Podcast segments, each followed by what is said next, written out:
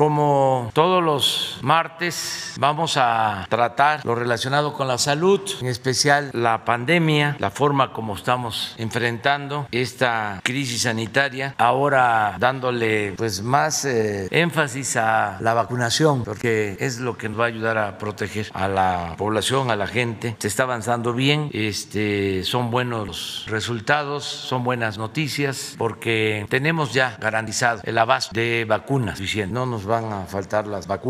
Eso lo digo de manera categórica, sin este, dudas de ningún tipo. Vamos a tener vacunas suficientes y eh, vamos a aplicar cada vez más. Lo más difícil era conseguirlas. Ya tienen vacunas, incluso vacunas que se están basando en México, ya eh, están por aplicarse. Antier se autorizó ya un primer lote de cerca de un millón de vacunas, Cancino, que es de una dosis eh, envasada en México. Vamos a tener un millón quinientas mil por semana. Ya la planta va a garantizar abasto suficiente. Más las vacunas que están llegando. Pero ese es el tema que van a tratar el doctor Alcocer, eh, el doctor Hugo López Gatel, el general Crescencio Sandoval, que nos eh, ayuda como secretario de la Defensa, toda la institución, y Marina, la Secretaría de Marina, para eh, la distribución de las vacunas, la logística. También eso es muy importante. todo ha salido bien, no se nos han echado a perder, a pesar de que requieren refrigeración especial, algunas de esas vacunas. Todo esto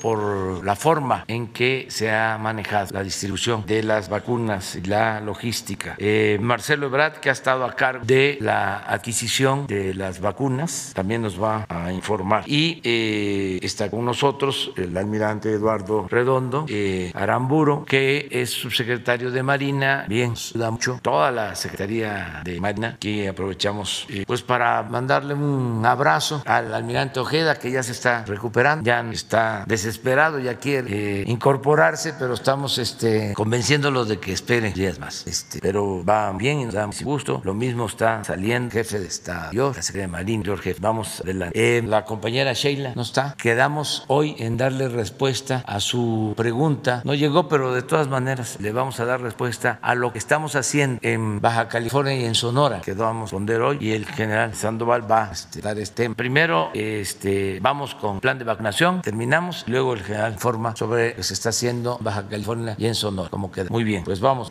Muchas gracias, señor presidente. Saludo con afecto a todas y todos ustedes, los que están aquí, a los que nos escuchan desde otros lugares. Hoy en el pulso de la salud, eh, con la táctica y la estrategia dirigidas por el señor presidente, que hemos seguido desde hace 10 meses para obtener vacunas en contra del virus SARS-CoV-2, hoy llegamos a la esperanza feliz de la cosecha. Todos, todos los que hemos participado, hemos ayudado a cimentar este camino. Hemos contratado las vacunas, como ya expresó el señor presidente, para proteger en forma universal y gratuita a la población de nuestro país. Nuevamente el agradecimiento a la población mexicana por su solidaridad, su comprensión y el acompañamiento en este gran reto. Hay vacunas para todos. Veremos en el seguimiento a la pandemia que al inicio de la semana epidemiológica número 10, el descenso de casos estimados es de menos 29% en comparación con la semana epidemiológica previa, mientras que las personas recuperadas suman 1.740.254. El doctor Hugo López Gatel también nos informará el estado que guarda la vacunación, como ya fue expresado por el señor presidente. Señalo que de los 2.400 municipios de nuestro país se han activado para desarrollar la vacunación 938 y en esta semana se vacunará en 125 más. El canciller Marcelo Ebrard actualizará el arduo camino al cual ha estado él, él personalmente enfrente para seguir asegurando mayor número de dosis. Mañana se trabajarán detalles no solo con la Secretaría de Educación Pública, que ya fueron empezados de días acá, sino con el gobierno de Campeche para una posible reapertura y lo que se haga en el Estado será en alguna forma guía de lo que se puede eventualmente hacer en el resto del país. Viene la Semana Mayor, tiempo ideal para que el ser humano medite sobre sus acciones, los momentos de dolor e incertidumbre que nos ha causado un año de pandemia. Tengamos actividades seguras. Hoy, con todo respeto, compartiremos con ustedes recomendaciones para cuidarnos. La pandemia no ha terminado y como ya se anunció, finalmente el operativo de cómo recibir, cómo transportar, cómo asegurar las vacunas, coordinado por la Secretaría de Marina y la Secretaría de la Defensa Nacional, en voz del general Luis Crescencio Sandoval, se mostrarán los detalles que, que esta labor puntual realiza en estos días. Muchas gracias, Hugo. Por... Con mucho gusto, secretarios y subsecretarios. Muy buenos días, tengan todas y todos ustedes. Como ya anunció el secretario Alcocer, vamos a presentar de manera sintética el informe técnico y el informe de vacunación y vamos a comentar 10 recomendaciones específicas para la población que retoman sobre las distintas actividades preventivas, pero las enfocan específicamente para este periodo de la semana mayor o el periodo donde va a haber una, eh, días de asueto para que se tomen en cuenta las recomendaciones en la vida práctica de las personas. La siguiente. Aquí vemos la curva epidémica de casos estimados. Esto suma los casos confirmados más aquel, aquellos que tienen síntomas que han sido identificados, a pesar de que todavía no salga el resultado positivo y no haya sido declarado como confirmado, porque sabemos que hay un porcentaje de personas con síntomas que eventualmente resultarán positivas. Recuerden que ese es el significado de esta curva epidémica que presentamos todos. Como ya destaca el doctor Alcocer, abrimos la semana epidemiológica con una reducción de 29% y esta es la comparación con respecto a la semana 9 de la semana 10. En este momento estamos en la semana 12. Y como pueden ver ustedes, ha sido una reducción sostenida por siete semanas consecutivas y esto es muy alentador. Siempre que celebramos con eh, gusto esta reducción, dejamos muy en claro que no existe ninguna certeza ni en México ni en el mundo de que una curva epidémica irá descendiendo progresivamente. Tómenlo muy en cuenta para que nadie tenga eh, la idea de que ya terminó la epidemia, de que ya podemos relajar las medidas de precaución. Muy, muy importante. Tenemos 1% de los casos, este es otro de los indicadores eh, relevantes, 1% de los casos son los activos, los de los últimos 15 días, es el tamaño de la epidemia que está eh, activa, el resto, desde luego, es los casos que se han acumulado,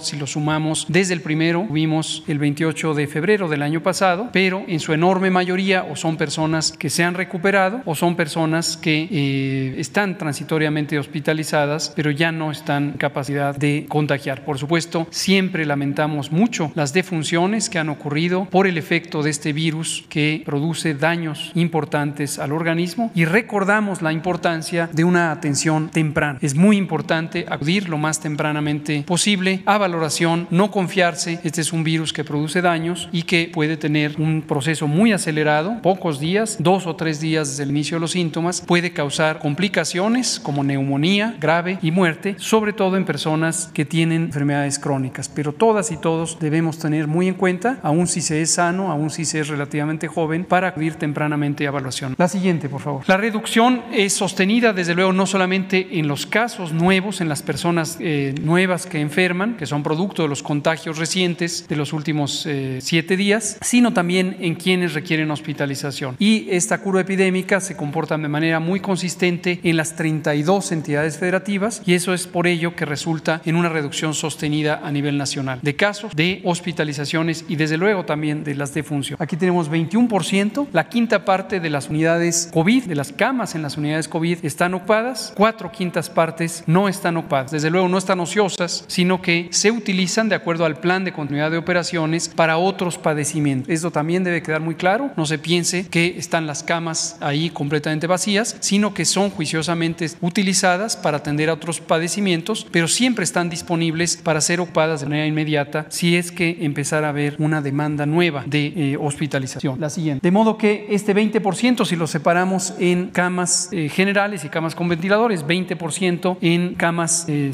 generales, solo entidades federativas, las que aparecen eh, sombreadas en el mapa, Ciudad de México, Morelos y Puebla, permanecen con ocupaciones del 30 al 49%. Todas las demás tienen ocupaciones menos del 30%. La siguiente. Y en camas con ventilador tuvimos un pequeño incremento de un punto porcentual de ayer a, de anteayer a hoy y lo que tenemos es seis entidades entre 30 a 49%. La siguiente. En la vacunación continuamos vacunando. Este corte de información es diferente al que presenté ayer por la tarde. Tomen en cuenta que siempre hacemos esto. Hay un corte de información a las 4 de la tarde para poder presentar la conferencia vespertina, pero las unidades de vacunación siguen activas. Los datos de personas vacunadas se siguen incorporando y tenemos un segundo corte a las 22 horas que nos permite presentar una actualización en Pulso de la Salud. De modo que el corte de 22 horas es 156.088 eh, personas que fueron vacunadas, es eh, cerca de 40 mil más de lo presenté ayer por la noche. Y noten ustedes también, por favor, en la gráfica que siempre se van actualizando los datos. En la semana más reciente, durante la conferencia vespertina, estuvimos hablando de eh, cerca de 100 mil dosis, pero ya con la actualización de los datos, sobre todo de aquellas localidades que no tienen internet, conforme se incorporan los datos, vemos que se estuvo vacunando por arriba de las 220 mil dosis por cada uno de los días.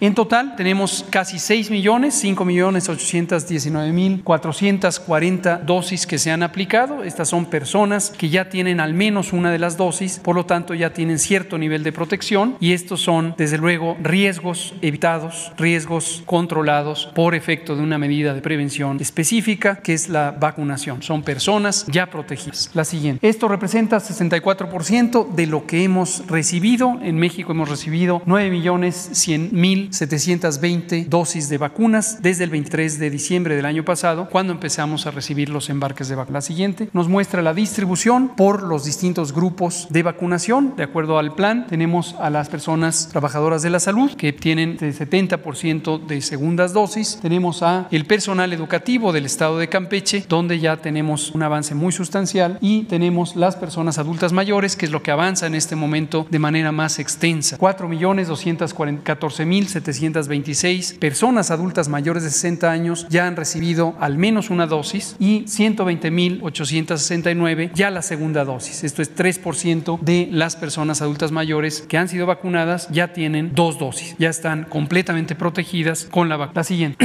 en este dato que es muy importante, siempre lo presentamos todas las tardes, también en el pulso de la salud, son los eventos eh, supuestamente asociados a vacunación e inmunización. En su enorme mayoría, más del 99%, son eventos leves que duran muy poco tiempo. Eh, ha habido algunos, eh, son 104 que han sido casos de consideración y a veces se requiere hospitalizar a las personas por algunos días. Afortunadamente no han dejado ninguna secuela, ninguna consecuencia permanente y se han recuperado todas las personas. Y la proporción o la frecuencia con que ocurren estos eventos es la esperada en términos de la experiencia con las vacunas en general en el mundo y es desde luego muy pequeña, 0.2%. La, la síntesis eh, de manera gráfica de las vacunas que han llegado a México eh, por cada uno de los conjuntos, cada uno de los tipos de vacuna, las vacunas de Pfizer BioNTech, 3.890.250, la vacuna de AstraZeneca que fue recibida hasta el momento solo por un contrato específico con el Instituto Serológico de la India, una empresa farmacéutica de gran prestigio mundial, le abastece al sistema de Naciones Unidas y también a más de 94 naciones, incluyendo países de alta eh, financiamiento. La vacuna Sinovac, que llevamos ya 3 millones, han sido eh, abastecimientos de un millón de dosis y ya se ha puesto, ya está también en la población. La vacuna Sputnik V, que tiene ya eh, estas 400 mil dosis recibidas y aplicadas. Y también ahora el nuevo elemento que es Cancino, fabricada en México, llega a granel, se envasa en México y ayer el canciller presentó la salida, el banderazo de salida ya de este producto terminado para su la siguiente. Ya son todas. Entonces, si me pasan el decálogo eh, y vemos el decálogo, terminamos con comentarios sobre tema educativo. 10 recomendaciones. La idea básica es que sean muy simples para que estén al acceso de toda la población. Son recomendaciones que simplemente implican poner en práctica los lineamientos técnicos que hemos ido elaborando a lo largo de esta epidemia. Lineamientos técnicos de seguridad sanitaria, es decir, estar libres de riesgos o reducir al máximo posible con los elementos existentes los riesgos de contagio de enfermedad en espacios públicos cerrados, en espacios públicos abiertos, en la industria turística de manera específica, donde también tenemos un repertorio de recomendaciones técnicas concretas. Pero aquí están llevados a 10 sencillos puntos para uso de la población, para que usted los tome en cuenta, los tenga presentes y en los siguientes días de lo que se conoce como la Semana Mayor eh, o este periodo, ya sea de reflexión, recogimiento por razones religiosas o de cualquier otra índole, o ya sea que usted acostumbre aprovechar el asueto laboral para salir con la familia, no pierda de vista estas recomendaciones, por favor. La primera es disfruta el paseo con tu familia en un sitio cercano a tu domicilio. Si se trata de tener relajamiento, esparcimiento, que esto no signifique relajo, que esto no signifique una eh, celebración que nos haga concurrirnos en eh, sitios con otras personas, sobre todo de fuera de nuestro ámbito convencional. Hay que buscar que esto sea cerca de la casa, preferentemente para que haya menor propagación del virus. La siguiente, aprovechar la semana mayor para pasar el tiempo con la familia, es decir, del tiempo que cada día se tenga en uso para este periodo de recogimiento o de reflexión, hacerlo con quienes son cercanos, quienes habitualmente conviven con nosotros. La importancia de esto es que haya menor intercambio entre distintas familias que tienen distintas experiencias de probabilidad de contagio y que haya, por lo tanto, menor propagación del. La tercera, asistir a lugares con poca gente. Esto lo hemos enfatizado una y otra vez, tanto en las recomendaciones a las personas como en las recomendaciones a los establecidos. Hay que tratar de que sean sitios poco concurridos, porque sitios concurridos, sean públicos o sean espacios comerciales, son muy propensos a que alguien pueda contagiar. La cuarta, si sales en grupos, eh, si sales, hazlo en grupos máximo de cinco personas y elegir lugares al aire libre, buena ventilación. De la evidencia que se ha acumulado a lo largo de la epidemia, ya se conoce que la calidad del aire que respiramos, en términos de la probabilidad de que tenga partículas contagiantes, depende de que sean espacios abiertos. Es menor la probabilidad de contagio en espacios abiertos donde circula el viento, es mejor eso que estar en lugares cerrados con las ventanas, con las puertas eh, cerradas que impidan paso. La quinta, procura salir en horarios donde haya menos gente y regresa a dormir a casa. ¿Esto qué quiere decir? Hay momentos en donde en las plazas públicas o en los centros recreativos o culturales o en las playas hay menor afluencia. Hay que procurar distribuir a las personas, desde luego hay horarios que suelen ser preferentes, pero hay que tener conciencia del riesgo, entonces buscar ir en los momentos en donde hay menos personas. Si cada quien piensa en esto, es más probable que podamos distribuir el uso de esos espacios públicos que no sean aquellos que son en los horarios pico, en los horarios preferentes. Y la idea de regresar a dormir a casa es particularmente por la experiencia del turismo local. Esto hay que tenerlo muy en cuenta. Una gran cantidad de personas tienen la costumbre de visitar, por ejemplo, la playa cercana, el bosque cercano, el lago cercano, el río cercano y a veces acampar en estos sitios. En particular para las personas adultas mayores, esto puede implicar riesgos para la salud general, pero en particular riesgo de contagio COVID. Entonces, es preferente asistir durante el día, pero regresar a casa, no quedarse ahí durante la noche para disminuir también riesgos, incluido el riesgo de contagio COVID. Con familiares o amistades, ten encuentros seguros. La idea del encuentro seguro es limitar la cantidad de personas con quienes nos reunimos para un evento, eh, para una comida, para una cena y que las personas mantengan desde luego la sana distancia. Se puede eh, reunir a las personas, pero estar conscientes de que reunirse no significa olvidarse de la sana distancia. También hay sana distancia en lo individual que se puede observar en la familia y motivarse unos a otros a mantener la conciencia de esto. Si participas en los eventos religiosos, hazlo desde casa. La eh, Iglesia Católica en México ha tomado mucha conciencia de esto, nos ha ayudado mucho al país a mantener disminuida el aforo en los eventos religiosos, eh, mayor eh, afluencia y hay mecanismos. La Secretaría de Gobernación ha establecido mecanismos temporales, temporales para autorizar a la Iglesia el realizar a través de servicios eh, de comunicación sus eventos religiosos. Entonces, mejor hacerlo desde casa y desde luego poder hacerlo en familia, quien tiene culto religioso, pero no concurrir a templos donde puede haber riesgo de contagio. Protégete del calor, usa ropa ligera, lentes, protector solar, hidrata. Esta es una recomendación no directamente relacionada con COVID, es una recomendación general de promoción de la salud durante la etapa de calor y durante tiempos vacacionales. La hidratación es sumamente importante. Esto quiere decir consumir 8 o más vasos de agua al día, lo que equivale a 2 litros o más de agua simple. Agua simple, esa es la más adecuada y sobre todo en personas adultas mayores es muy importante hidratarse y no estar en bajo el sol directo o en espacios muy calurosos. Se pueden deshidratar descompensar muy fácil. 9. Sigue las medidas básicas de protección, recordarlas en todo momento, aunque uno esté en un eh, sitio de esparcimiento o en un espacio de relajamiento. Hay que mantener las medidas básicas, la sana distancia, el uso correcto del cubrebocas, cubriendo nariz y boca y también lavarse frecuentemente las manos, preferentemente con agua y jabón. Si no está cercano, puede ser con el alcohol gel infectante. Y lo último, si te es posible, quédate en casa para dar la convivencia, los contactos provenientes de otras personas o hacia otras personas. Este con su permiso, señor presidente, buenos días. Actualizo la información, la siguiente, por favor. A esta fecha, 23 de marzo, lo más relevante, bueno, ya saben ustedes que el día de ayer se inició la distribución de eh, 900, un poco más de 940 mil dosis de la vacuna que se denomina Convidencia. Ese va a ser el, como el nombre que se va a poder identificar y es fabricado por Cancino Biologics, basada en la planta de Drogmex en Querétaro. Es un muy largo proceso, como ustedes recordarán. El señor presidente nos ordenó hace un año, cuando se dio a conocer la noticia de que estaban probando esta vacuna en China, que nos acercáramos para que viniese a México. Después se acordó una fase 3 en México, casi 15 mil eh, voluntarios, voluntarias. Eh, después del proceso envasado, llenado, envasado. Se oye muy sencillo, pero el proceso envasado es en realidad cerca del 40% del proceso total de una vacuna. Y es muy complejo porque tiene que haber esterilidad y una serie de preceptos que garantizan su seguridad. Bueno, entonces se hizo en Querétaro y ayer ya nos entregaron las primeras dosis. Esto significa que vamos a tener un proceso de fabricación eh, determinado de la fabricación en nuestro país, porque también el otro objetivo que nos ha indicado el presidente es que México debe avanzar para tener autosuficiencia, la posibilidad de hacer estas vacunas por sí mismo y no depender de la situación internacional. Bueno, la siguiente, por favor. Somos el primer país de América Latina y el único, en el caso de Cancino, el único fuera de China que lo está haciendo, cosa que agradecemos a la empresa y al gobierno de China. Eh, tenemos un contrato por 35 millones de dosis. La vacuna es segura para la población mexicana,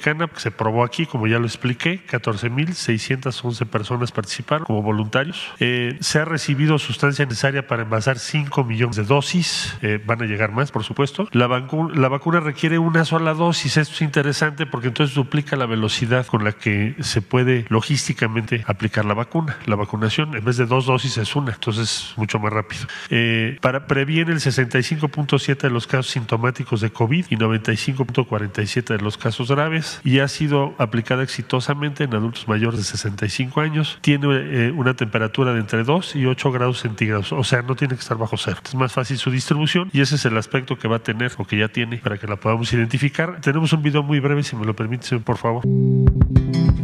En esta cámara de refrigeración tenemos los tres primeros lotes que van a ser entregados el día de hoy. Tenemos una temperatura de 5 grados, el producto debe de estar a una temperatura de 2 a 8 grados centígrados. Los tres lotes consisten en 6 tarimas, los cuales son 94 mil frascos que equivalen a 940 mil dos. En este momento vamos a hacer la apertura de la segunda compuerta, en donde vamos a sacar el producto Convidecia, que es la vacuna de Cancino, eh, que es la primera vacuna que es envasada y acondicionada en una planta mexicana. Recordemos que Drogmec tiene una capacidad de 85 millones de dosis para llenar anualmente y vamos a estar entregando en este año 35 millones de unidades al pueblo mexicano. Este producto va a ser eh, trasladado mediante una unidad refrigerada para conservar durante el trayecto también a una temperatura de 2 a 8 grados que a diferencia de otras vacunas, eh, es, esta temperatura es más fácil de estar maniobrando y poder llegar a lugares más lejanos que con otras tecnologías que requieren ultracongelación.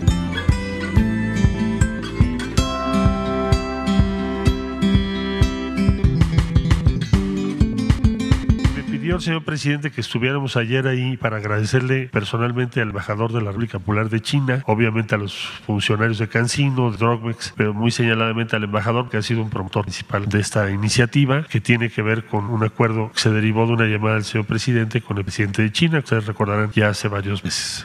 Bueno, eh, la que sigue, por favor. Arribos recientes. Bueno, la semana pasada recibimos Pfizer BioNTech el día 16 de marzo. El día 18 recibimos un millón de dosis de Sinovac, también proveniente de Hong Kong, de China. Y el que acabo de mencionar el día de ayer, ya no envío, sino fabricación en México. La que sigue, por favor. ¿Cuáles son los siguientes envíos que estamos esperando? El día de hoy tenemos un eh, envío de Pfizer, 658.125 dosis. Próxima semana tendremos otras 632.775 dosis Pfizer. Les había comentado que ya en abril se va a duplicar, no, les agrego datos, pero se va a acelerar, se va a incrementar. Eh, Sinovac, vamos a recibir un millón de dosis el día 25 de marzo. AstraZeneca, vamos a recibir 2.7 millones desde Estados Unidos y el día 24 de marzo tenemos 6 millones a granel. Recuerden que AstraZeneca se está envasando también en Leomont, la planta está en Ocoyoacac. Entonces, este número que va a llegar el 24 de marzo, o sea, mañana, también es para ese proceso. En abril nos van a entregar estas vacunas. Y después Sputnik vamos a recibir 500 mil dosis el 29 de marzo. Esos son las que están confirmados.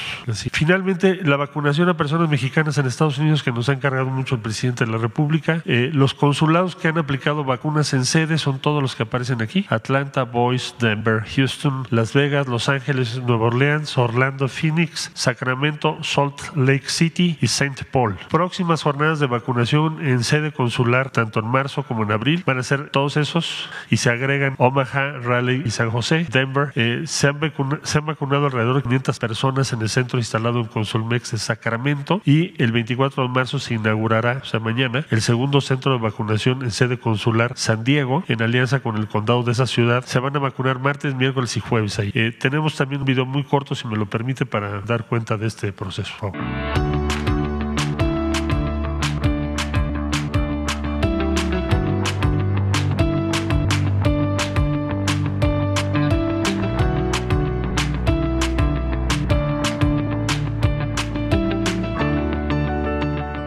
en el Consulado de México.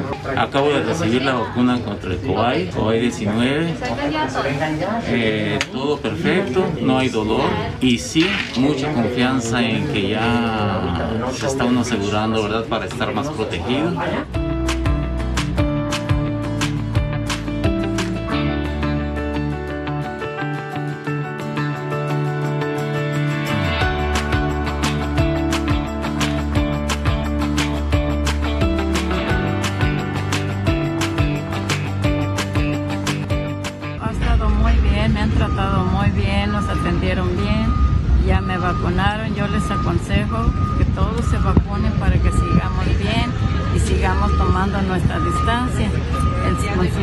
Ha sido muy amable con nosotros, por mi parte siempre ha siempre me ha atendido en- de buen modo, de buena manera. Como somos trabajadores de línea, ya dieron la vacuna a la mayoría, a toda la gente que trabaja en limpieza, trabaja en agencias y espero que toda la gente que está esperando a que le toque tiempo, que le toque la oportunidad de ponérsela, que lo haga porque así vamos a reducir la infección.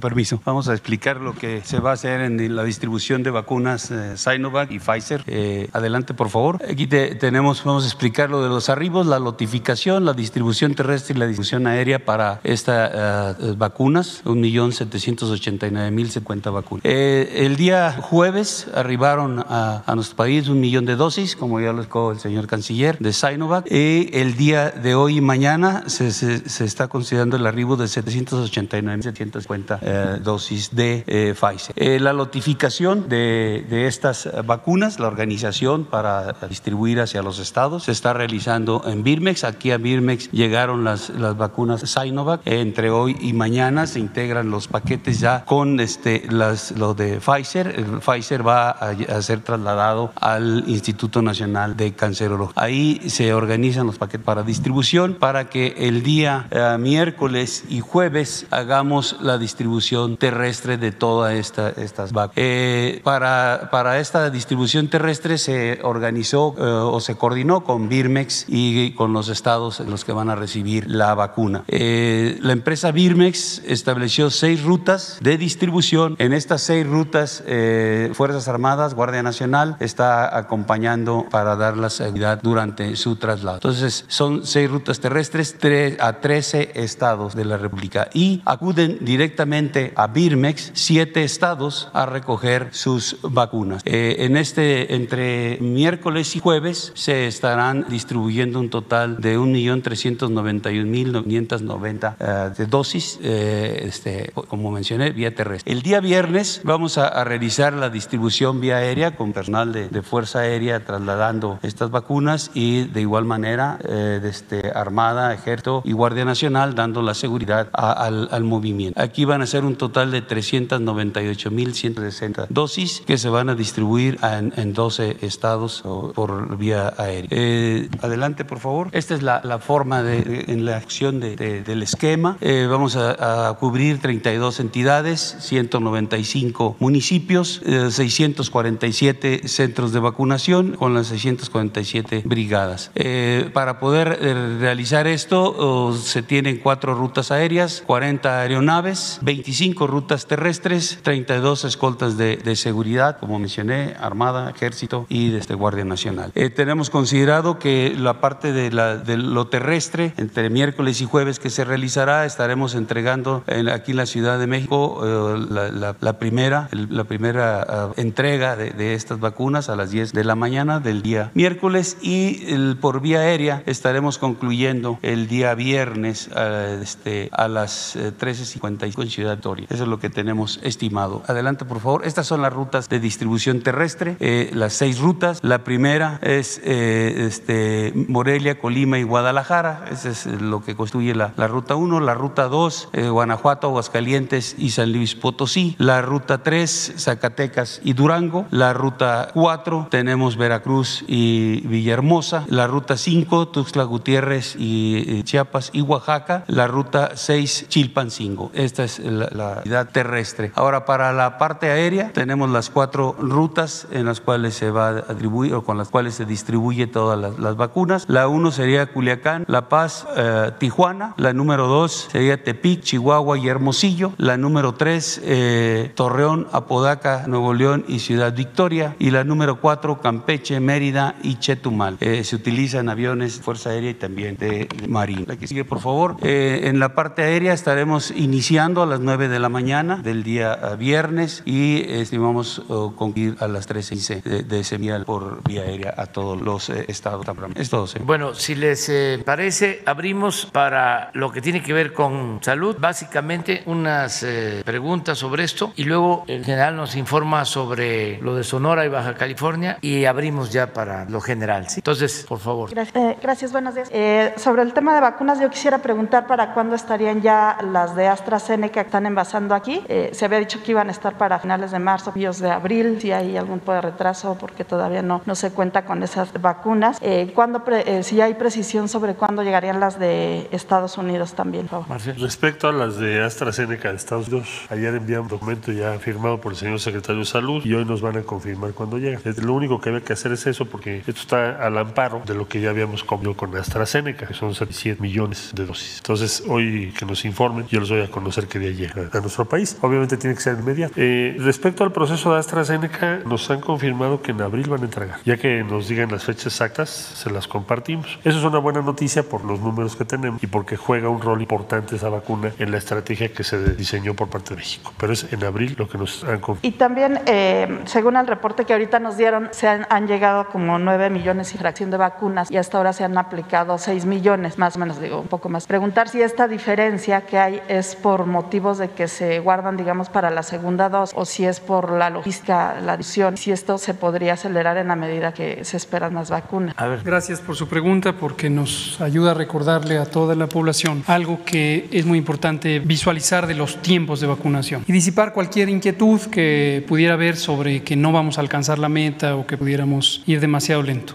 El gobierno de México tomó la decisión consciente de proteger a las personas más vulnerables. ¿Por qué razón? Porque la política de este gobierno tiene una orientación social. Nos interesa que las personas que tienen los mayores riesgos tengan la protección más pronta y más eficaz. Desde luego hay que proteger a todas y todos, pero tenemos que empezar por quienes han tenido históricamente los mayores riesgos. En el caso del plan de vacunación, es un plan que es semejante al de otras naciones, las recomendaciones internacionales, de vacunar a las personas adultas mayores porque la edad misma les confiere mayor riesgo, mayor posibilidad de que se compliquen o incluso de que puedan fallecer. Pero la edad no lo es todo. Entonces, conocemos que si vacunamos de las personas más mayor hacia abajo en términos de edad, cuando llevemos 20% de cobertura de la población, 20% de las personas, un quinto de la población ya vacunada, habremos reducido 80% de la mortalidad que causa la COVID-19. Ahora, en México existen cerca de 15 millones de personas adultas mayores y algunas de ellas, más o menos la cuarta parte, viven en zonas rurales, en poblaciones rurales, en pueblos, en comunidades apartadas de difícil acceso. Y por muchas décadas, por mucho tiempo, estas personas no han tenido los servicios sociales, los servicios públicos, tanto de salud como de todo lo demás, eh, transporte, comunicaciones, etcétera, que les facilite el resolver un problema de salud si es que lo presenta. Entonces, conscientes de eso y también conscientes de que en las zonas urbanas hay zonas donde también hay pobreza, empezamos precisamente por esos lugares. Desde luego, hemos también cubierto simultáneamente a otras zonas donde vive gente con mayor cantidad de recursos, como la eh, demarcación territorial de Miguel Hidalgo, por ejemplo, donde están las lomas, donde está Polanco. Entonces, vamos cubriendo equitativamente a la población y respecto a su pregunta sobre la velocidad, aquí viene el punto clave. Cuando vacunamos en zonas rurales, como son pueblos dispersos, es una orografía complicada, los caminos no son fáciles de transitar, las brigadas correcaminos tardan más tiempo en llegar de un pueblo a otro, a otro, a otro. O bien las personas,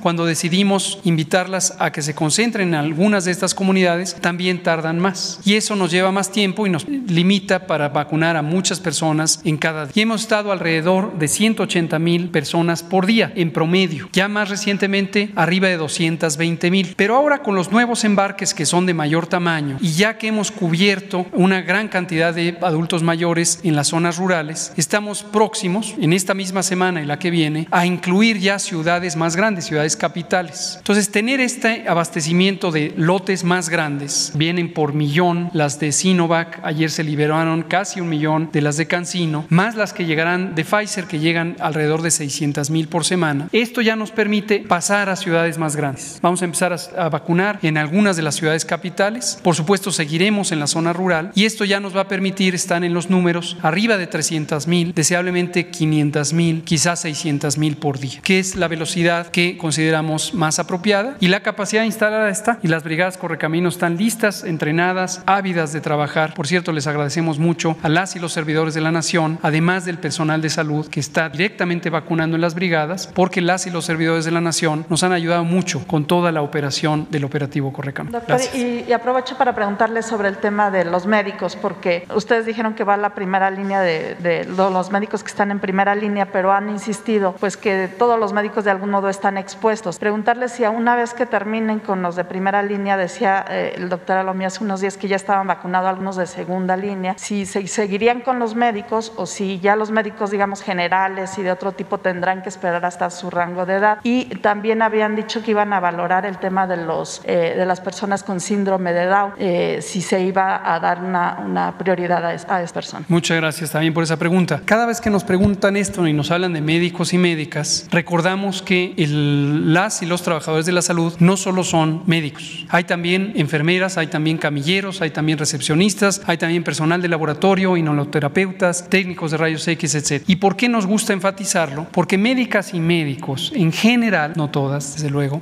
pertenecen a un sector social en términos socioeconómicos que tiene una red de apoyo, se podría decir, tiene capacidad de hacerse escuchar. Y entonces el clamor de algunos eh, grupos sociales ha sido médicas y médicos. Pero también la afanadora que trabaja en una unidad COVID tiene riesgos y pertenece a un sector social en donde no tiene demasiados eh, defensores, demasiados promotores. Para nosotros, las y los trabajadores de la salud son toda una familia, todo un conjunto. La afanadora también es nuestra compañera de trabajo, la recepcionista, también quien trabaja en el laboratorio clínico, a veces tomando las muestras, que es una de las experiencias de mayor riesgo. Entonces, no solo son médicas y médicos. El viernes pasado, en el Consejo Nacional de Salud, que preside nuestro secretario, doctor Jorge Alcocer, se llegó a un acuerdo por unanimidad de que las secretarias y los secretarios de salud de las entidades federativas se comprometen a integrar listas claras, transparentes, verificadas del personal de salud de acuerdo a su riesgo COVID y lo van a mandar por oficio, firmado, para que exista alguien que se comprometa con claridad a decir, esta persona hemos verificado que trabaja en una unidad COVID o en un centro de salud donde se atiende personas COVID o en una ambulancia que traslada personal, eh, perdón, pacientes que pudieran estar enfermos de COVID. Y hemos definido muy claramente desde hace varios meses primera línea de contacto y segunda línea de contacto que se define de acuerdo al riesgo a la exposición de COVID. ¿Cuál ha sido el reto? Que hemos tenido una importante cantidad de solicitudes de gente que se quiere vacunar, trabajadoras de la salud, mayormente médicos, que no hay una verificación de que están en la experiencia de riesgo COVID. Aunque los reclamos nos parecen legítimos, es muy importante que esto sea manejado técnicamente para tener claridad de quién está en riesgo. Y quien está en riesgo va a ser vacunado, no hay ninguna limitación en ese sentido, pero sí tiene que ser con una base técnica clara. Muchas gracias. Presidente, tengo otra pregunta para el canciller, un poco ya más enfocada al tema de la frontera y la vacunación, no sé si de una vez o... ¿Vacuna? Sí, también, eh, si hay un Sí. plan de, de vacunación para la frontera norte, eh, ahora en estas conversaciones que hay con Estados Unidos, sobre todo para los trabajadores, pues que diariamente cruzan la frontera, regresan para este tipo de trabajadores, eh, también, eh, ¿en qué va a consistir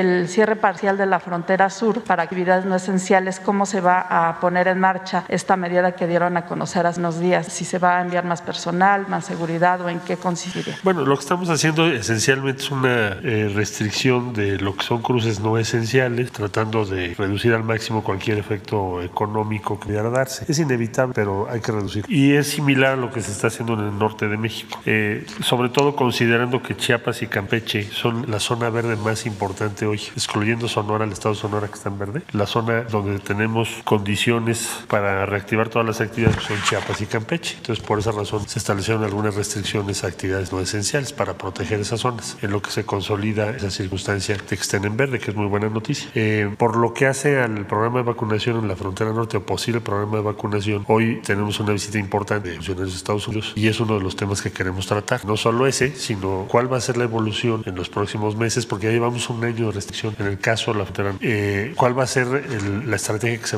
se piensa seguir o que podemos convenir para que vayamos recuperando las actividades económicas en la franja fronteriza, la región fronteriza, tanto de Estados Unidos como de México? Y una vez que tengamos resultados de esa conversación, las daremos a conocer también. Pero sí está sobre la mesa el hacer un esfuerzo especial para poder recuperar la actividad. Se plantearía y qué otros temas plantearía sobre en esta reunión con Jacobs nos puede informar. Bueno, no es el, no es el tema, entonces me espero a lo, a lo general, si no voy a desordenarle. Gracias. A ver, compañero. ¿Qué tal, presidente? Buenos días, Carlos Calzada de Radio Educación. Eh, el asunto de la vacuna tampoco está exento de, la- de lo, político, presidente. En este sentido, se ha dado la situación de que el Tribunal Electoral del Poder Judicial de la Federación ha reconvenido a Morena por estar haciendo, eh, a decir, eh, uso electoral precisamente de la vacuna. E incluso los senadores del PAN van a presentar una, presentarán una demanda en contra de este partido, presidente, porque lo acusan de hacerse uso electoral de la vacuna, que está haciendo el gobierno un uso electoral de la vacunación. Me gustaría conocer su opinión al respecto, presidente. Pues no hay opinión sobre eso porque si no este, nos meteríamos a un debate que no conviene. Solo decir que no somos iguales, nosotros no traficamos con la necesidad de la gente, tenemos principios, tenemos ideales y esto es un asunto muy serio que demanda de mucha responsabilidad. La vacuna es para todos y nos toca a nosotros resolver la distribución y la aplicación porque es eh, nuestra función, nuestra tarea y hemos hecho un buen trabajo entre todos con mucha anticipación. Nos preparamos, guardamos el dinero necesario, decidimos empezar a conseguir las vacunas. Afortunadamente México tiene mucho prestigio en el extranjero y las empresas farmacéuticas y los gobiernos nos apoyaron y hemos trabajado todos los días para garantizar que lleguen las vacunas y decidimos que iba a haber un trato igualitario. Todo eso eh, muy eh, distinto a lo de antes, donde imperaba la corrupción, el influyentismo, el clasismo, el racismo, la discriminación. Se atendía nada más a los que tenían influencias, no se tomaba en cuenta al pueblo. Entonces están marchando muy bien las cosas y nuestros adversarios, los conservadores que quieren regresar, y yo estoy también viendo que regresen, pero lo que se robaron, están este, cuestionando todo, atacando al gobierno constante. Entonces dije que no iba a hablar mucho sobre el tema, pero ya este, lo expresé. La gente eh, tiene confianza en el gobierno. Por otra parte, se, ha- se han dado algunos este, cuestionamientos y eh, algunas quejas de personas que dicen que cómo no se han dado a conocer algunos los resultados o cómo va el asunto de las indemnizaciones que se iban a dar por familia a por personas que hayan muerto por COVID-19. No sé si tendrá algún informe. ¿Cuántos apoyos se han otorgado hasta el momento y cómo va este asunto, presidente? Pues eh, podemos informar, se va avanzando. Este, yo le voy a pedir a Jesús que hoy dé a conocer un informe sobre cuántas personas han recibido apoyo, han sido beneficiadas con ese programa. Y ya por último, presidente, eh, bueno, también para el doctor López Gatel en más bien este sentido. El asunto de la vacunación, si bien se, es como dices universal, a veces se enfrenta con problemas como cuestiones religiosas. Por ejemplo, en Chiapas, en ciertas regiones, nada más se, se fueron a vacunar el 35% del, del padrón de adultos mayores y muchos aducían al asunto de cuestiones religiosas o morales. ¿Qué hacer en este caso para incentivar que las, que las personas precisamente acudan a vacunarse? Gracias. Primero, respetar las libertades. Nadie puede ser obligado. Es voluntario y somos libres. Convencer,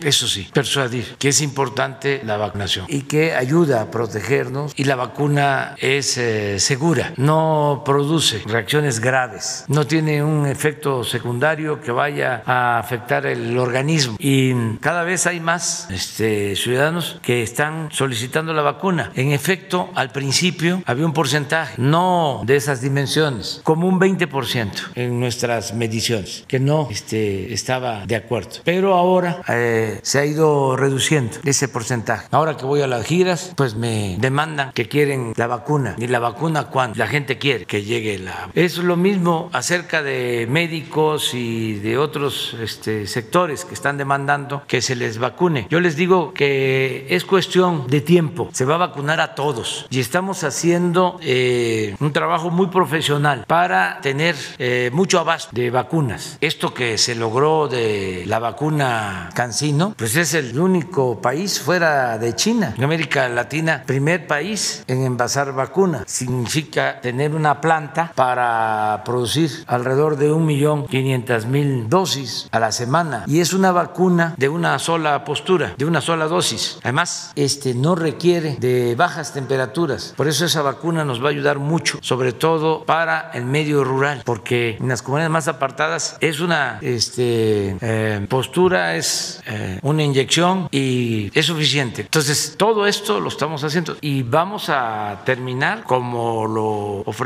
Antes de abril, antes de que finalice abril, van a estar vacunados aún con una sola dosis todos los adultos mayores de 60 años. Porque hasta eso, ¿no? Nuestros adversarios apostaban a que no se iba a lograr. Es que, este, pues no saben que trabajamos desde muy temprano hasta muy tarde. Ayer tuvimos una reunión en la noche, todo el sector, todos los que estamos aquí, más 20 servidores públicos de relaciones, de marina, de defensa, de salud, todos. Esto lo hacemos lunes y jueves, pero todos los días, desde hace meses, el secretario de salud, el subsecretario, el secretario de relaciones participan en la reunión de seguridad de 6 a 7 de la mañana. Y el tema es pandemia y vacunas. Entonces, eh, nuestros adversarios pues siempre se quedan con las ganas de que quedemos mal, que nos vaya mal. No pueden porque pues estamos trabajando, hechos, no palabras, decía el general Mujica. Sobre el tema, compañera. Bueno, primero sobre el tema de, de, vacunación y sobre precisamente la visita que hará eh, Roberta Jackson como enviada especial para el tema de la frontera. Ya lo preguntaban un poco, pero eh, preguntarle también si estarán incluyendo el asunto de la vacunación para migrantes eh, que estén en México, porque si bien no tienen una forma de identificar o de pues certificar que están residiendo en México, a pesar de que sí están residiendo, si los van a incluir en este plan de vacunación. Todos, todos los que están en nuestro país, sean mexicanos este, de nacimiento, o sean nacionalizados o estén en nuestro país eh, como migrantes, todos van a ser vacunados, todos. Va a depender de la disponibilidad de las vacunas. Ahora, como se decidió, es primero los trabajadores de la salud que están en hospitales COVID, los adultos mayores, que es donde estamos ahora vacunando, y vamos a ir al mismo tiempo incluyendo maestros, trabajadores de la educación, donde eh, lo permite el SEMAF para el reinicio a clases presenciales. Eso lo tenemos también como una eh, prioridad. Y así vamos a seguir vacunando a todos. Como eh, este, se está haciendo la pregunta de que viene una comisión de Estados Unidos, de una vez las, la, voy a contestar este, por, por, por Marcel, no yo. Este, tenemos una relación con el gobierno de Estados Unidos este, muy buena y de los temas que se tratan está el tema migratorio, porque tenemos el tema del tratado, tenemos este tema que es la pandemia, las vacunas, tenemos el, tema del cambio eh, climático, tenemos el tema de seguridad y tenemos el tema migratorio. Bueno, eh, hemos propuesto al presidente Biden de que eh, se atienda el tema migratorio dándole importancia al desarrollo de Guatemala, de Honduras, de El Salvador, del sur de México, con la idea rectora básica de que se tienen que dar oportunidades de trabajo y mejores condiciones de vida a los habitantes del sur de México y de Centroamérica, que esa es la mejor forma de eh, reducir los flujos migratorios. La gente no se va a Estados Unidos por gusto, se va por necesidad. Entonces se tiene que apoyar al desarrollo de eh, Centroamérica y del de, eh, sur, de, en especial de Centroamérica. Ya se logró que el gobierno de Estados Unidos destine 4 mil millones de dólares para apoyar proyectos de desarrollo en Centroamérica. Al mismo tiempo, hay un trabajo de coordinación para proteger a migrantes, los que atraviesan nuestro país con el propósito de ir a Estados Unidos, garantizarles seguridad, proteger sus derechos humanos, porque no es lo mismo eh, que estén los migrantes en el sur de nuestro país que eh, transiten hacia el norte. Ya sabemos todos que hay muchos riesgos. Gobiernos anteriores eh, han habido asesinatos de migrantes, masacres lamentables y desgraciadamente acaba de suceder algo en Tamaulipas, en la frontera, con 19 migrantes guatemaltecos que fueron asesinados quemados, algo muy doloroso. Entonces, estamos eh, trabajando con ese propósito de que se atiendan las causas, que haya trabajo, que haya bienestar y que al mismo tiempo se proteja. Este, ya que está en el tema, y que pudiera ponerse sobre la mesa el asunto de que le pidieran a México regular o estar muy pendiente de frenar de alguna manera el migratorio sí, Este, claro que lo plantean, pero la respuesta de nosotros siempre es de que se deben de atender las causas. Siempre. Con el presidente Donald Trump lo hicimos. Incluso le envié una carta este, planteándole cuál era nuestro punto de vista y qué se tenía que hacer para eh, reducir los flujos migratorios sin medidas coercitivas. Y es lo mismo que estamos haciendo ahora. ¿Por qué eh, aclaro esto? Porque los eh, adversarios nuestros, los conservadores, reaccionarios y sus voceros de la prensa FIFI, este, siempre imaginan que van a venir de Estados Unidos a regañarnos, como fue a solicitar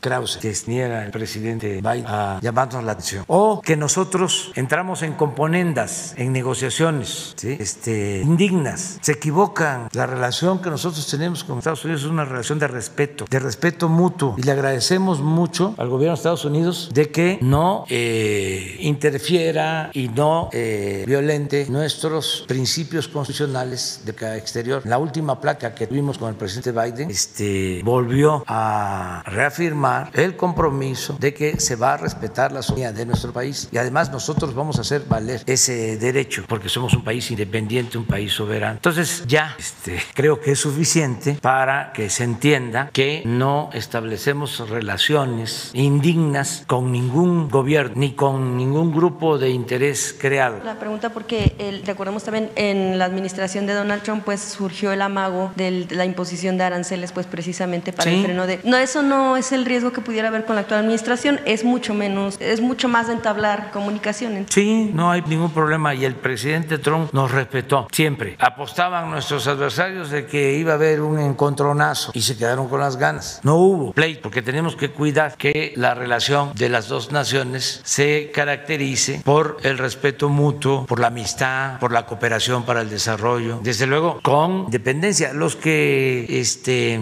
ahora cuestionan, articulistas o intelectuales orgánicos del conservadurismo, del conservadurismo corrupto, se quedaron callados cuando el gobierno de Felipe Calderón se permitió que desde Estados Unidos introdujeran armas a México en un plan que se llamó Rápido y Furioso. Y con esas armas se asesinó a personas y nada dijeron. Y en ese entonces entraban este, las agencias a nuestro territorio, se violaba nuestra soberanía y silencio cómplice. O ustedes en ese entonces, que sería bueno investigar las hemerotecas, leyeron algún artículo de Krause, de Aguilar Camín, de Castañeda, ¿cómo se llama? El que fue embajador, que participó en el fraude del 6, fue embajador de México, Estados Unidos, con Calderón. Sarucán, este, si alguno de ellos escribió eh, cuando eh, se dio a conocer que había este operativo, nunca hablaron. Entonces por eso siempre digo, no somos iguales, porque eh, ustedes este, preguntan por qué es lo que está en el debate, por su trabajo, expresión, pero por qué está este, en la agenda, porque este, van creando este tipo de supuesto. Ya nada más, es que no, por el tema de la vacunación a migrantes, entonces, ¿no entrarían en el, en, en el calendario por edad? ¿Esperarían a vacunar a todos los mexicanos? ¿Y cómo sería el procedimiento? Todos van a entrar, porque eso es lo otro también, de que este, estamos haciendo un gran esfuerzo, se está avanzando en la vacunación. Ah, pero les falta vacunar a este, este sector de la población. Pues sí, falta. estamos avanzando, pero todos, todos van a ser vacunados. ¿Hay un censo de cuántos migrantes en esa condición pudieran estar Sí, sí, se tiene este, información. Y cuando tengamos las vacunas este, suficientes, vamos a poder aplicarlas a todos. Hace poco comentaba yo de que el secretario de Hacienda en la Comisión Nacional Bancaria informó que para mayo íbamos a tener 40 millones de vacunas. Y yo este, dudaba, aunque él tiene pues, información porque es el que contrata las vacunas. Tenía yo las dudas, pero ahora que afortunadamente nos está yendo bien, por ejemplo, le agradecemos mucho al gobierno de Estados Unidos que nos envíe 2.700.000 dosis, dosis de AstraZeneca. Ese era otro tema también, los adversarios nuestros, ¿no? De que no nos iban a dar nada. Saben que se filtró la conversación que tuvimos con el presidente Biden, la primera, hace dos meses hablamos por teléfono eh, de, desde Monterrey y yo le planteé lo de las vacunas. Como a la semana, cosas raras, las golondrinas en el alambre, las filtraciones. A la semana empiezan ya los expertos a decir no va a haber vacunas, no les va a dar nada. Viene la segunda entrevista y vuelvo a tratar el tema porque nos eh, importa muchísimo. Y además tengo la confianza porque él ha expresado que quiere mantener una buena relación con nosotros. Entonces vuelvo a tratar el tema. Como ya habían hecho todo un escándalo, pues este nos dice, es muy probable, vamos a buscar la, la reunión conjunta, va a llevar tiempo. Y al final terminó el presidente Biden enviando o está por enviar las dosis de AstraZeneca. Entonces, eh, los expertos, estos este, internacionalistas pro-estadounidenses, este, pensaron que no iban a llegar las vacunas y ya van a llegar, si no es en esta semana, no va a ser para abril, abril o para mayo, va a ser en esta semana o en la próxima. Presidente, bueno, ya nada más, es que hay un asunto que desde hace A ver, vamos a ver que están llegando vacunas precisamente. El doctor Pedro Centeno, infórmanos. Gracias, señor presidente. Buenos días. Venga usted. Buenos días, señores secretarios, señor subsecretario. Eh, estamos aquí en el aeropuerto de la Ciudad de México, señor presidente, para informarle que eh, el día de hoy eh, llegan 487.500 vacunas eh, de Pfizer. El día de mañana martes llegan 170.625 también de Pfizer. Y el día jueves 25 de marzo llegarán un millón de vacunas de Sinovac. Por lo tanto, esta semana, señor presidente, están confirmadas las llegadas de 1.658.125 vacunas. Como usted observa, estas son las de Pfizer. Hoy martes son 487.500 vacunas, señor presidente. Muy bien, Pedro. Este, ya se informó eh, pues a detalle sobre la llegada de las vacunas y la forma que se está, como se están distribuyendo y se están aplicando. Este, eh, felicidades y tenemos que continuar con este trabajo. Eh, muchas gracias, doctor Pedro Centeno de Birmex. Gracias, señor presidente, a sus órdenes. Una semana había querido plantear, pero no se había podido. Y es el asunto de lo que está sucediendo con los incendios en Arteaga Ah, sí. y Santiago. Pero, y a ver, te lo contesto rápido. Estamos trabajando allá. Ayer informamos sobre eso. Este, ya el general informó ayer. Eh, está eh, la Secretaría de la Defensa, está Marina, está la Guardia Nacional. Eh, desde el primer día de, está el gobierno federal atendiendo este incendio. Precisamente sobre este punto, usted va a visitar Coahuila, va a tres puntos de la entidad, dos que tienen que ver con temas de agua, uno más con jóvenes construyendo el futuro. Preguntarle si no, por la, bueno, si no consideran que es como muy relevante el asunto de los incendios, llevan una semana y no han, no han podido sofocarlo al 100, eh, todo lo que se está pues perdiendo en, en hectáreas, etcétera, y preguntarle si no consideraría más importante a lo mejor visitar el punto o eh, Es que estamos agregarlo. trabajando este, con ese propósito. Pero usted no iría. Desde que recibí informe de instrucciones de que se atendiera este, lo del incendio y están eh, haciendo lo que corresponde. Lo demás es eh, propagandístico y no tengo yo ese estilo. O sea, de no ir al lugar. Mm, sí, no, no, no, no soy igual también que los otros. Pero O sea, de este a- de actuar eh, nada más para irme a tomar la foto es mejor, como lo hicimos desde hace más de ocho días, un viernes a la una de la tarde me informan del el incendio, se toma la decisión de enviar eh, refuerzos. Es más, eh, se trasladó la directora de Protección Civil No fue martes. Sí, eh, no recuerdo el día, pero tomamos la decisión de eso. Este, pero a ver, general, ¿por qué no le informo a compañero? Bien, eh, llevamos a- actualmente de control en- del incendio en la parte de Nuevo León el 70% y en Coahuila el 40%. Y como oh, se, se citó en el informe el día de ayer, hay más de 600 elementos entre la Secretaría de la Defensa Nacional, Guardia Nacional, eh, CEMAR, desde los estados también están participando, eh, Protección Civil de ambos, hay eh, también voluntarios, eh, hay 16 helicópteros, eh, algo así como 35 vehículos que están coadyuvando a las operaciones. Eh, se está a- atendiendo eh, desde los dos extremos del de, eh, el- incendio, por la parte de Coahuila, por la parte de, de Nuevo León. Se han eh, establecido tres albergues en los cuales aproximadamente hay 750 personas que han sido evacuadas Eh, son aproximadamente 180 eh, este, propiedades que han sido dañadas. Desde, el trabajo es de manera conjunta, se tiene también dentro de los helicópteros algunos equipados con este, helibaldes para que sea el esfuerzo de este, que tenga mayor, mayor éxito con estos implementos que utilizan los helicópteros. Entonces, el trabajo es, se ha atendido de manera conjunta con los dos estados, con Fuerzas Armadas, con Guardia Nacional, con voluntarios eh, y bueno, seguimos atendiéndolo de este. ¿Cuándo podría quedar sofocado con lo que han visto que hay avance? lo, que eh, determina eh, el momento en que podamos terminar con este incendio es las condiciones meteorológicas que se tienen consideradas en el área. Inclusive por parte de la Fuerza Aérea tenemos un avión que está este, en alerta, que genera, es, es un proyecto que este, se está desarrollando en Baja California para este, generar lluvias, aprovechando la, nubosidad que puede existir. Lo tenemos ahorita en alerta para que si se presentan las condiciones de, atmosféricas, eh, poderlo trasladar a esa área y que eh, empiece a bombardear las nubes que, que se encuentren para poder generar eh, lluvia. Este, este proyecto ya se ha aprobado ya y nos ha dado resultado y ahorita lo tenemos en stand-by. La, la, la, situación es que debe de tener 80% aproximadamente de, de humedad del ambiente para poder generar eso. No se han dado las condiciones. Ha habido vientos que favorecen también eh, el incendio. Entonces, eh, no, no, se puede determinar eh, días para, para controlar. Todo es de acuerdo a cómo se vayan presentando las condiciones meteorológicas en el área.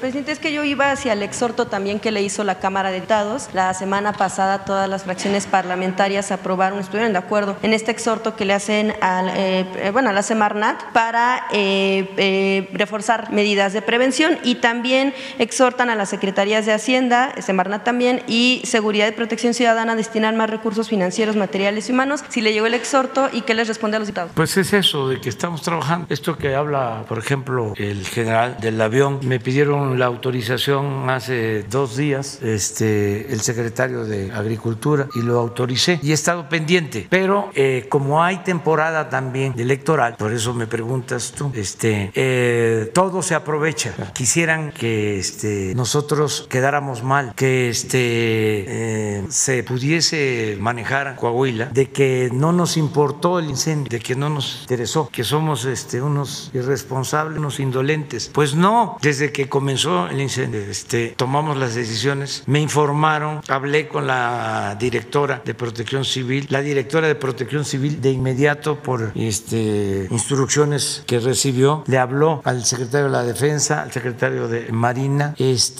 para reforzar los eh, trabajos para apagar el incendio. Se trata todos los días en la mañana en la reunión de seguridad. Ayer se informó sobre eso, pero es otra cosa. O sea, sí tengo yo la necesidad, mejor dicho, el deber de informar. Este, pero en todo, este, hay en esta temporada politiquería. Sí, entonces, este, eh, ustedes no son desde luego los responsables, son los que este, quisieran trampearnos. Pero como ya se generó ahora una situación este, que va más allá de lo de la salud, y yo creo que ya lo de la salud está este, bastante, bastante este, tratado. Este, vamos con el informe, con el informe, vamos con el informe de, seguridad, porque también nos los plantearon ayer, de Sonora y de Baja California, y luego seguimos con si hace falta vacunas y con otros temas. Eh, quedaron pendientes Antonio Baranda del periódico Reforma y Cristian Bautista también, o sea, para contestar. Su permiso, adelante, por favor. Bien, eh, en relación a la Estrategia Nacional de Seguridad Pública, aquí este, la, referencia inicial es el Plan Nacional de Paz y Seguridad 2018-2024, en donde establece ocho ejes eh, fundamentales. Uno de esos ocho ejes es la seguridad pública, seguridad nacional y paz. De ahí se deriva la Estrategia Nacional de Seguridad Pública, en donde como estrategias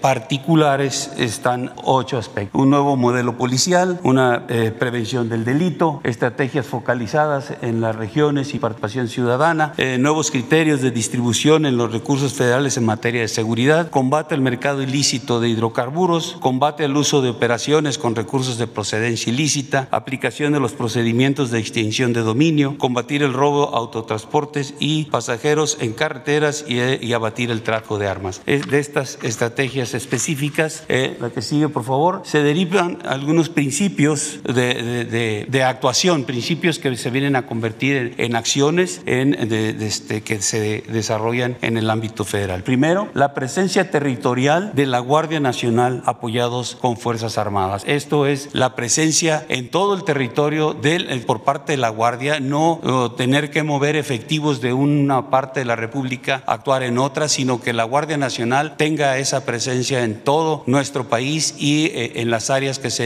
ahí estará trabajando sin necesidad de estarse moviendo y las Fuerzas Armadas apoyándolo bajo ese mismo esquema. También las mesas de coordinación federal, estatal y regionales, estas son importantes, ya lo ha planteado el señor presidente desde aquí a las seis de la mañana, el señor presidente está con el gabinete de seguridad y se están eh, eh, tratando los temas de este, este ámbito. En, eh, en los estados es, similar y en las coordinaciones regionales de la Guardia se hace la misma uh, parte para poder eh, coordinar todas las acciones, para poder atender todas las situaciones que se estén presentando en los diferentes ámbitos. La otra inteligencia conjunta, esta es una base, la inteligencia se ha considerado como una base fundamental de la operación de todas las fuerzas del Estado. Se, se prioriza la utilización de la inteligencia eh, de, de, esta manera. Todas las instancias que, que, que contamos con personal de, de, de, inteligencia están colaborando de manera conjunta para poder desarrollar la siguiente parte que son operaciones coordinadas. Estas operaciones coordinadas es eh, este, eh, enfocar toda la información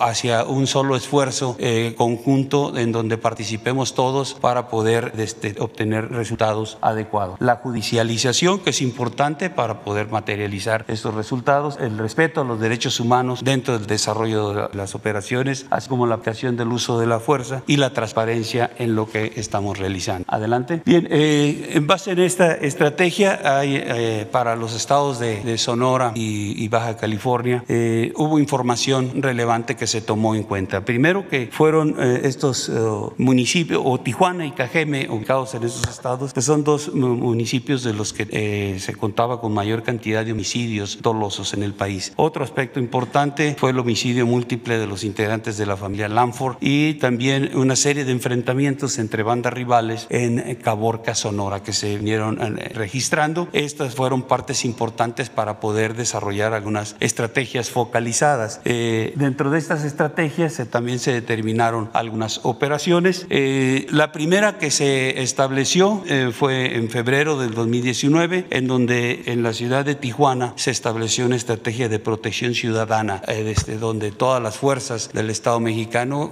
coordinados también con, con fuerzas estatales, se hizo una protección a toda la ciudad, se cubrieron rutas en las que tenía que, pues, que podían ser salida de delincuentes después de realizar sus actividades ilícitas. Eh, también eh, otra de las estrategias especiales fue la atención del caso Bavispe desde el 4 de noviembre del 2019. En, en Sonora también se estableció una operación denominada Caborca de junio a octubre del 2020 y este, derivada de esta operación y para poder conjuntar mayor, de mayor manera eh, o de mejor manera, perdón, este, eh, todos los esfuerzos, se estableció una operación regional Sonora de, de a partir del 23 de octubre del 2020. En esta operación están eh, eh, coordinadas todas las fuerzas eh, del Estado. Hay una parte que tiene responsabilidad Sedena, la parte norte, parte central de Sonora, la parte sur, la responsabilidad de, de, Semar y este, cada quien establece las coordinaciones dentro de las áreas y la coordinación dentro de todo el Estado para que las acciones sean de manera integral. También hubo otra este, estrategia, un programa integral para la reducción de homicidios en los 15 municipios prioritarios en el país, donde está Tijuana y Cajem. Esta se implementó a partir de enero del 2021. Estas son las partes eh, focalizadas en los dos estados.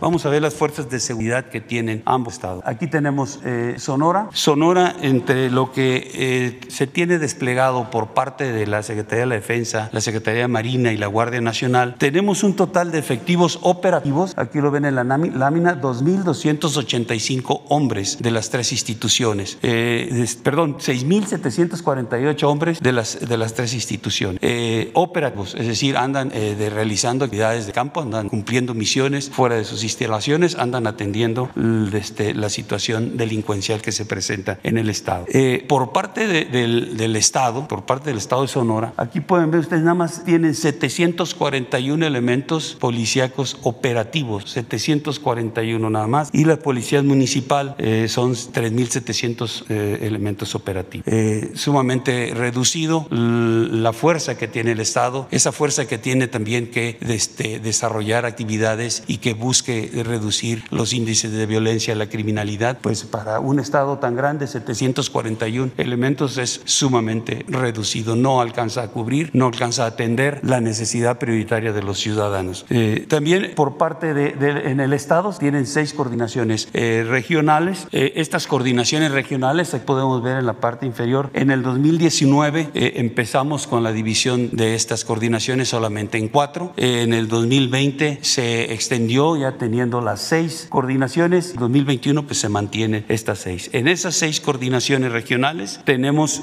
seis instalaciones de la Guardia Nacional. Aquí están en el mapa, Nogales, Bavispe, eh, son las que ya están construidas en donde ya están este, eh, personal atendiendo ahí la situación de la seguridad y están para el presente año construyéndose la de Guaymas y la de Navojoa. Eh, también aquí vemos en la lámina los efectivos. Estos efectivos son los de la Guardia Nacional en estas coordinaciones. En el 2019 teníamos 1.186 hombres de la Guardia. En el 2020 se incrementó el efectivo a 2.438 y en el 2021 se tienen 2.689 elementos de la Guardia con la presencia en el estado de Sonora.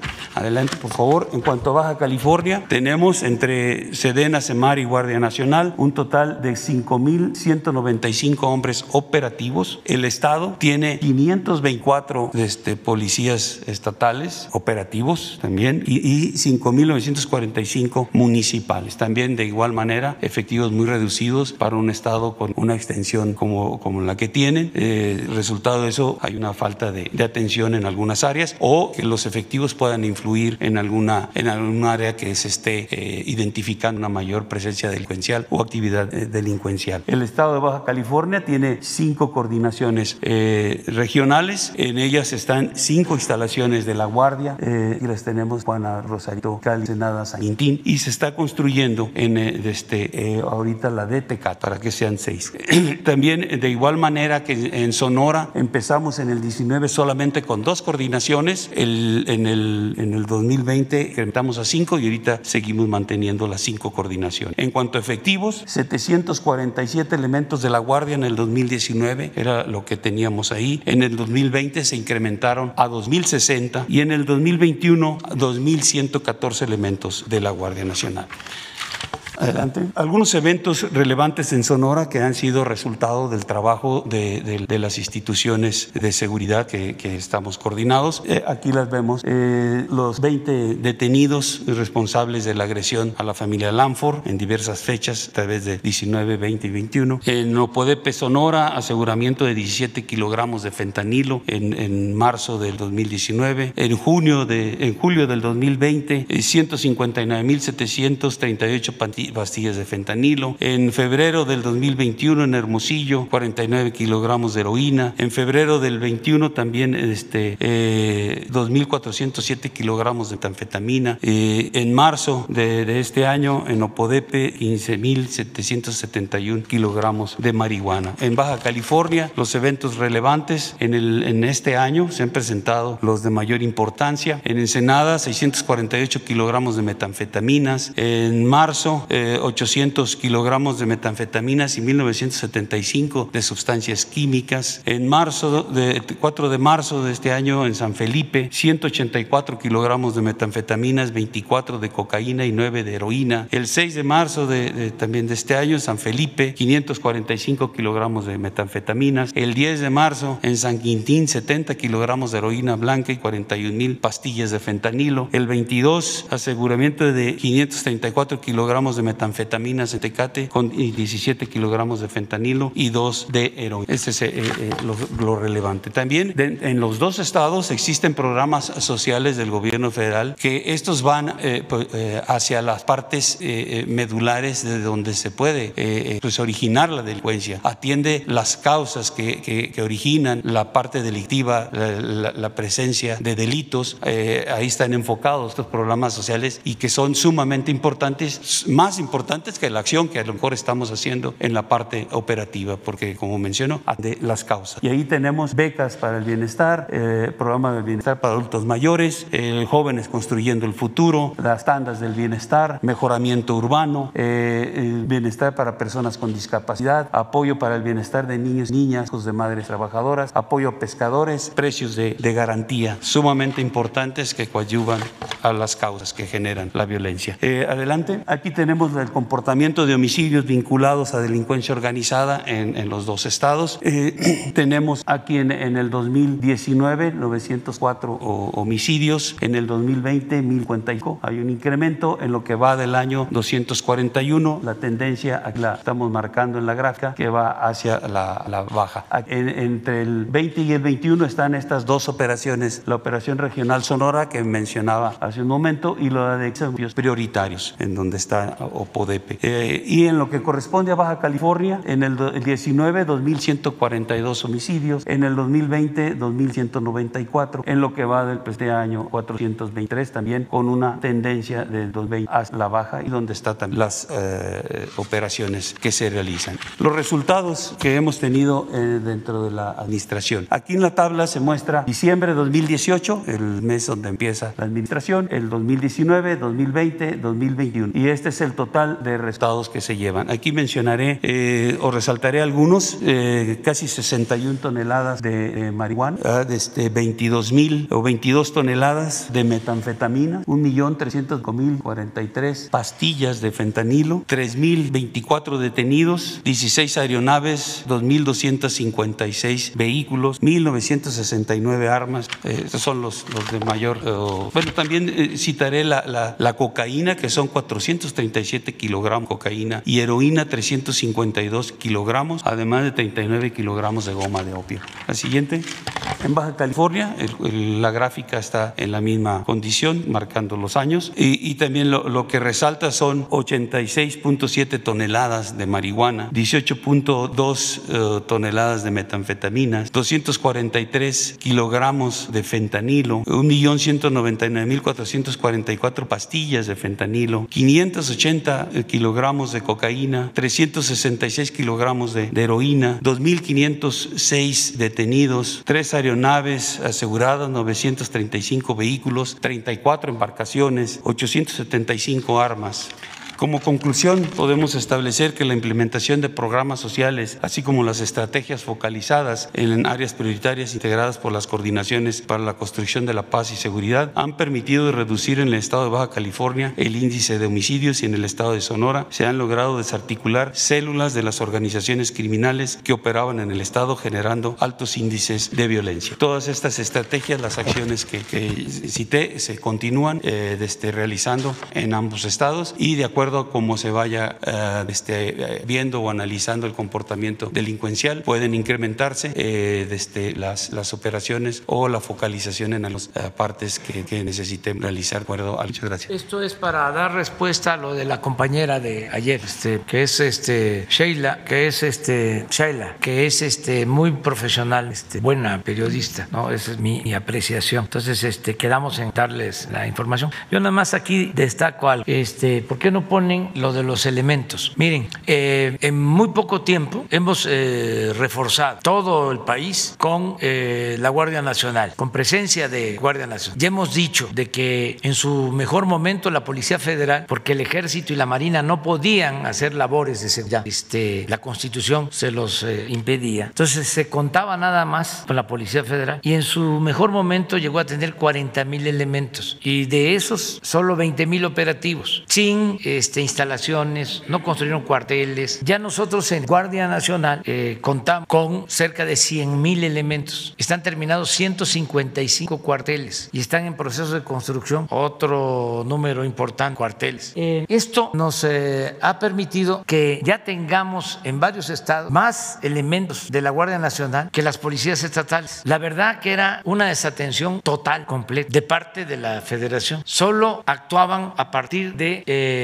circunstancias especiales, a través de operativos, pero no había una presencia territorial para garantizar la seguridad pública en el país. Y es interesante, la Policía Estatal, 741, los 72 municipios de Sonora, 3.709 policías. De fuerzas federales, 6.748. En operativos, 6.748, 4.450 estatales municipales. Si hablamos de lo ideal en cuanto a los policías que se requieren, en Sonora hay un déficit de 43%, pero así está también Baja California. Vamos a ver, tenemos 5.195, nada más Guardia Nacional, 1.930 y policías estatales, 524 para Baja California y municipales 5.945, casi lo mismo. El déficit de policías en Baja California, de acuerdo a las recomendaciones de la ONU, 27%. Pero no es eso lo que quiero subrayar. Esto es información. Lo que quiero eh, destacar es de que los dos gobiernos hubieron actos de corrupción en, los, en las anteriores administraciones. Saquearon a Baja California y a Sonora. Y ahí están los resultados. Acuérdense lo de Sonora que un gobernador tenía hasta caballos eh, pura sangre. Y en el caso de Baja California, algo parecido. ¿Por qué planteo esto? Para que no eh, nos dé amnesia. Porque todo esto ya este, se echó en el olvido. Y ahora aparecen nuestros adversarios como los paladines de la libertad, de la democracia y de la justicia. Si venimos de un periodo caracterizado por la corrupción, por el saqueo, ¿dónde estaba el Universal? ¿Dónde estaba el Reforma? ¿Dónde estaban? A ver, ¿qué reportaje de esa época de saqueo en Sonora y en Baja California hicieron los periódicos que ahora este, son nuestros principales cuestionadores? Nada, porque pertenecían los gobernantes a los grupos que protegían estos periódicos o pagaban el servicio de protección. Entonces, era nada más un complemento. Pero vámonos ya con eh, Antonio, que quedó pendiente. Gracias, presidente.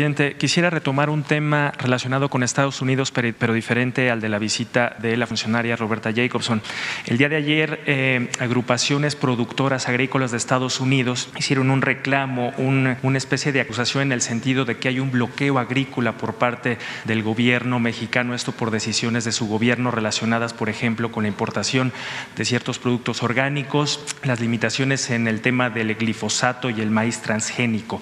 ¿Qué postura tiene su gobierno sobre este eh, reclamo? Sobre todo porque estos productores aseguran que eh, se ha deteriorado esta relación comercial con México a pesar del TEMEC. Pues este, respetamos mucho ¿no? el que hagan estos cuestionamientos, desde luego es su derecho, pero pues nosotros estamos aplicando una política para acabar con la corrupción, para impulsar el campo, para lograr la autosuficiencia alimentaria y al mismo tiempo para no dañar la salud de los mexicanos. Hay agroquímicos que dañan la salud de los campesinos, de los productores, de los consumidores y no eh, vamos a permitir que se envenene a nuestro pueblo. No es producir por producir, sino tenemos que procurar que el consumo de alimentos se ajuste a las recomendaciones sanitarias. No vamos a permitir el maíz transgénico y en el caso del glisofato estamos regulando su ingreso porque está demostrado que causa daño, es un herbicida, es un químico y tenemos que cuidar la salud. Entonces respetamos ese punto de vista este, de todos, eh, pero pues somos independientes. ¿Hay un cambio de postura o de reglas en el tema agrícola a pesar de este reclamo? No, es la misma política. Este, procurar producir en México lo que consumimos, que no tengamos que comprar maíz, que no tengamos que comprar frijol, arroz. Hemos llegado al extremo de comprar el 85% del arroz que consumimos. Cada vez que estemos en la mesa, plato de arroz, pensemos pues que no se produce, desgraciadamente en México. Y antes se producía, nada más que se abandonó la actividad productiva del campo. Ahora estamos apoyando productores, por eso los precios de garantía a los que producen maíz, a los que producen frijol, a los que producen arroz, trigo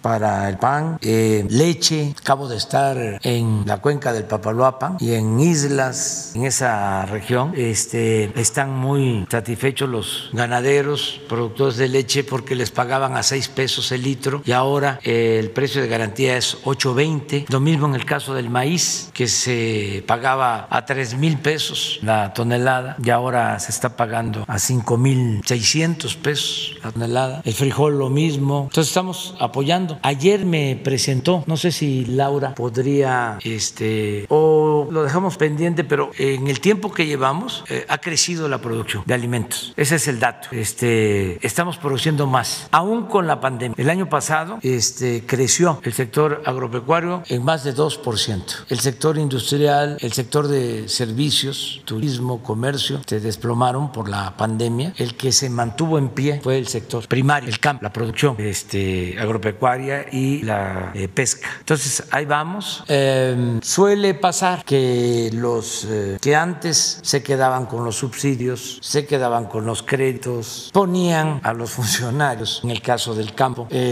los que se quedaban con el presupuesto, pues ahora no están muy conformes, que digamos, y antes pues no había ninguna limitación. productores estadounidenses, estadounidenses que igualmente no están conformes con esta política. Pues puede ser, siempre los productores de Estados Unidos, incluso hay senadores de Estados Unidos que tienen como política, sobre todo para sacar raja en lo electoral, el bloquear la producción de los agricultores mexicanos, el caso del tomate y de otros productos, o eh, la argumentación con propósitos también económicos, políticos, de que no se cuiden las especies, por ejemplo, en el caso de los embargos al atún, al camarón, todo esto este, son mecanismos de presión que se utilizan. ¿Observa, como dicen ellos, que hay un deterioro de la relación eh, comercial en términos agrícolas? No, pues está creciendo la exportación de productos de México a Estados Unidos. Está creciendo este, lo que vendemos, productos agrícolas. Presidente, me gustaría también tocar un tema sobre la visita precisamente de Roberta Jacobson y la delegación estadounidense. Eh, preguntarle si eh, este reforzamiento del operativo en la frontera sur se debió a un planteamiento explícito del gobierno de Estados Unidos para hacer una especie de contención migrante en esta región. No, ellos eh, tienen que pues atender el ingreso a su país de migrantes. Se crearon expectativas acerca de que con el gobierno del presidente Biden iba a haber mejor trato a los migrantes. Y esto pues eh, ha este, originado el que migrantes centroamericanos, también de nuestro país, quieran cruzar la frontera, pensando de que es más fácil hacer. Eh, nosotros hemos estado señalando de que es muy buena la política migratoria del presidente Biden, pero que va a llevar tiempo. Él se comprometió a regularizar la situación de eh, migrantes mexicanos de otras nacionalidades. Eso fue un compromiso de campaña y lo va a cumplir, pero pues, están apenas aprobando las leyes en el Congreso de Estados Unidos para poder eh, llevar a la práctica ese compromiso para cumplir ese compromiso. Eh, entonces, estamos nosotros informando de que pues, es un proceso, eh, hay también pues, muchos traficantes de personas, coyotes, que animan a la gente a decir, ahora es más fácil ¿no? este, llegar a Estados Unidos, vámonos. Y no es así, sobre todo hay riesgos, desgraciadamente, por la violencia. Entonces, tenemos nosotros que proteger, y eso es lo que estamos llevando a cabo. Nuestros adversarios, que este, andan siempre sorpiloteando, piensan que nosotros hacemos acuerdos a cambio de este no establecemos nosotros ese tipo de relaciones. La dignidad no se puede negociar, los principios no se pueden negociar, los derechos humanos no se pueden negociar. Entonces, ah, les mandaron las vacunas porque este ahora eh, van a sellar la frontera. Claro que no, eso lo hacían antes y este y se quedaba callado el Reforma. O sea, descarta entonces que sea una visita, digamos, de supervisión de estas medidas en la frontera. No aceptamos nosotros visitas de supervisión. Si no somos colonia, no somos protectorado. México es un país independiente, soberano, libre. Es una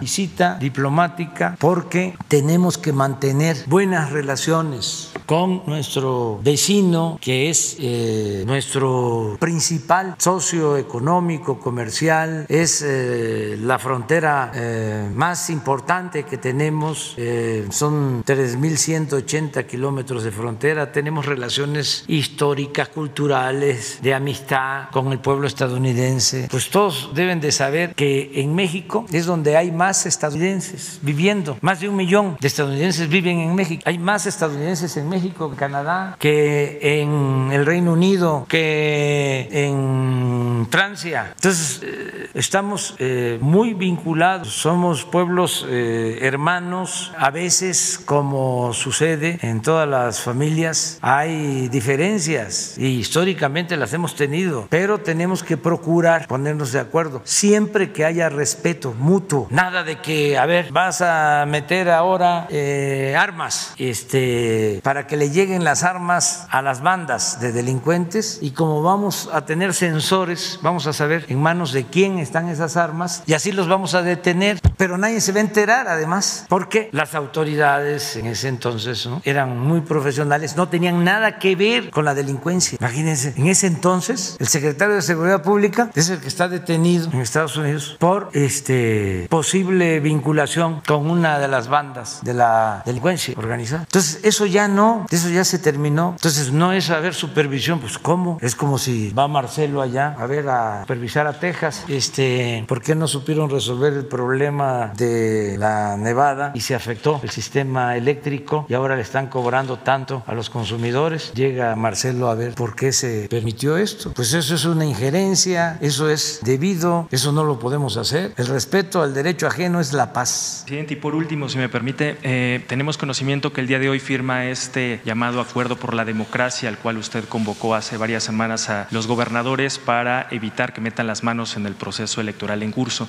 Sobre todo preguntarle qué responde a quienes opinan que es un documento innecesario toda vez que se trata de respetar lo que ya está contenido en las leyes. No es este, eh, innecesario, porque tenemos que eh, ayudar todos para que se garanticen elecciones limpias y libres. Yo he hecho referencia en otras ocasiones de cómo el presidente Madero le escribía a los gobernadores cada vez que iba a haber una elección para recomendarles de que se respetara el voto, de que eh, no se cometiera fraude. Y eso es lo que estamos ahora este, haciendo. Es un acuerdo por la democracia para que ya no se utilice el presupuesto con propósitos electorales, que no se repartan despensas, que no se compre con dinero el voto, que no se amenace, que no se condicionen los programas sociales al voto, que no haya eh, carrusel, urnas embarazadas, que ya no voten los finados, que no se falsifiquen las actas, todo esto que pasaba, que es una vergüenza, que tampoco veía el INE, incluso a los que están, que se hacían de la vista gorda. Entonces, que ya eso ya se termine. Entonces, va a ser una gran contribución el que estas elecciones se lleven a cabo en libertad. Es todo un acontecimiento, es un antes y un después, un parteagua. Entonces, para eso es la reunión, con ese propósito. Y todos, no hubo un gobernador, este, desde luego la gobernadora de Sonora, la jefa de gobierno, todos este, contestaron a la carta que les envié, este, comprometiéndose a ese objetivo común. Entonces, para eso vamos a tener esta, esta reunión. Y también para que la gente sepa y nos ayude vigilando, denunciando si hay irregularidades.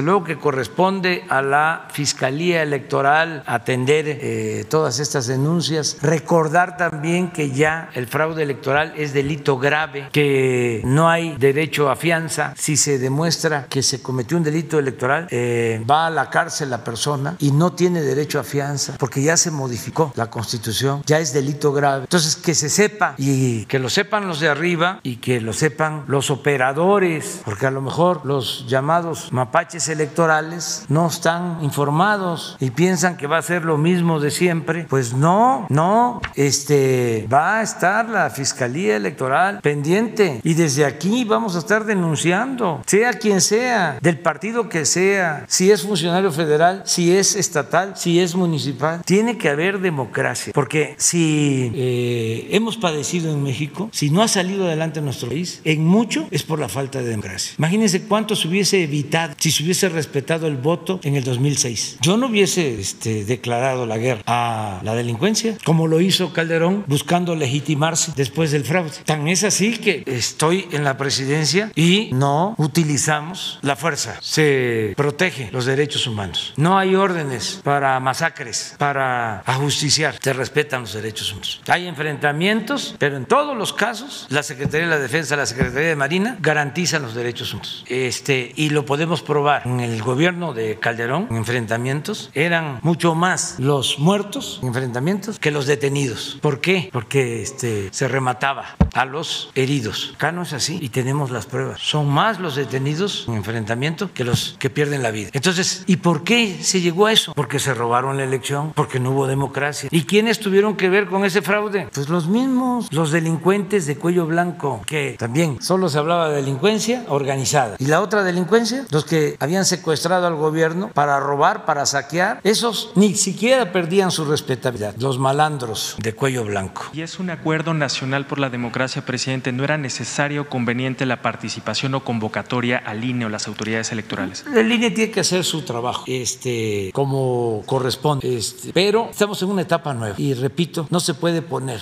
vino nuevo en botellas viejas. Bueno, nos vemos mañana. Hasta nos pasamos ahora. Adiós, adiós.